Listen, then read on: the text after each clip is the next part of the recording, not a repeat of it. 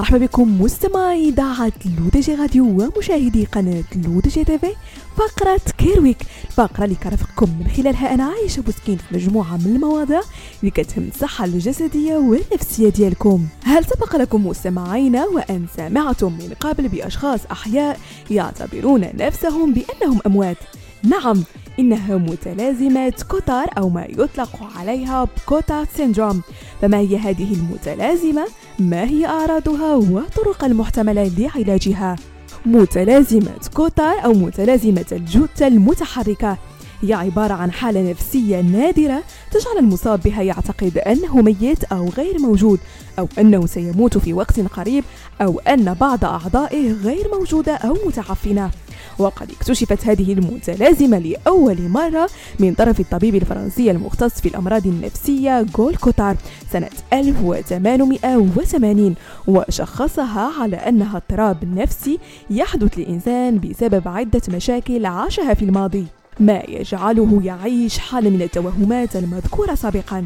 فيما يتعلق مستمعين بأعراض هذه المتلازمة فتتمثل في اعتقاد المصابين بأنهم لا قيمة لهم في الحياة وأنهم لا شيء أمام بقية الناس الآخرين كما أن البعض منهم يعتقدون أنه لا وجود لهم في الحياة بشكل كامل. الشيء الذي يجعلهم يظنون أنهم أموات أو متعافنون أو خالون من الأعضاء والأحشاء الداخلية. فيما هناك فئة أخرى من المصابين بمتلازمة كوتر يعتقدون أنهم لم يكن لهم وجود في الحياة من الأساس الشيء الذي يجعلهم يفكرون بأن جسدهم عبارة عن وهم وليس حقيقة.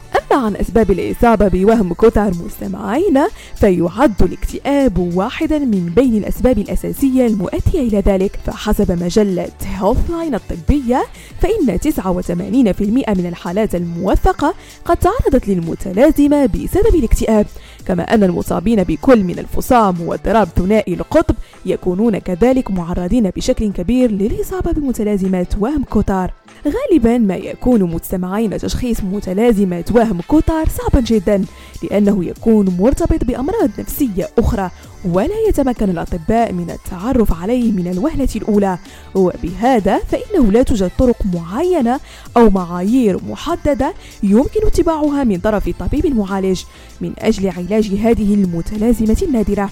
لأنه غالبا ما يتم خلط أعراض متلازمة كوتار بعدة أمراض عقلية أخرى من بينها الجنون على سبيل المثال.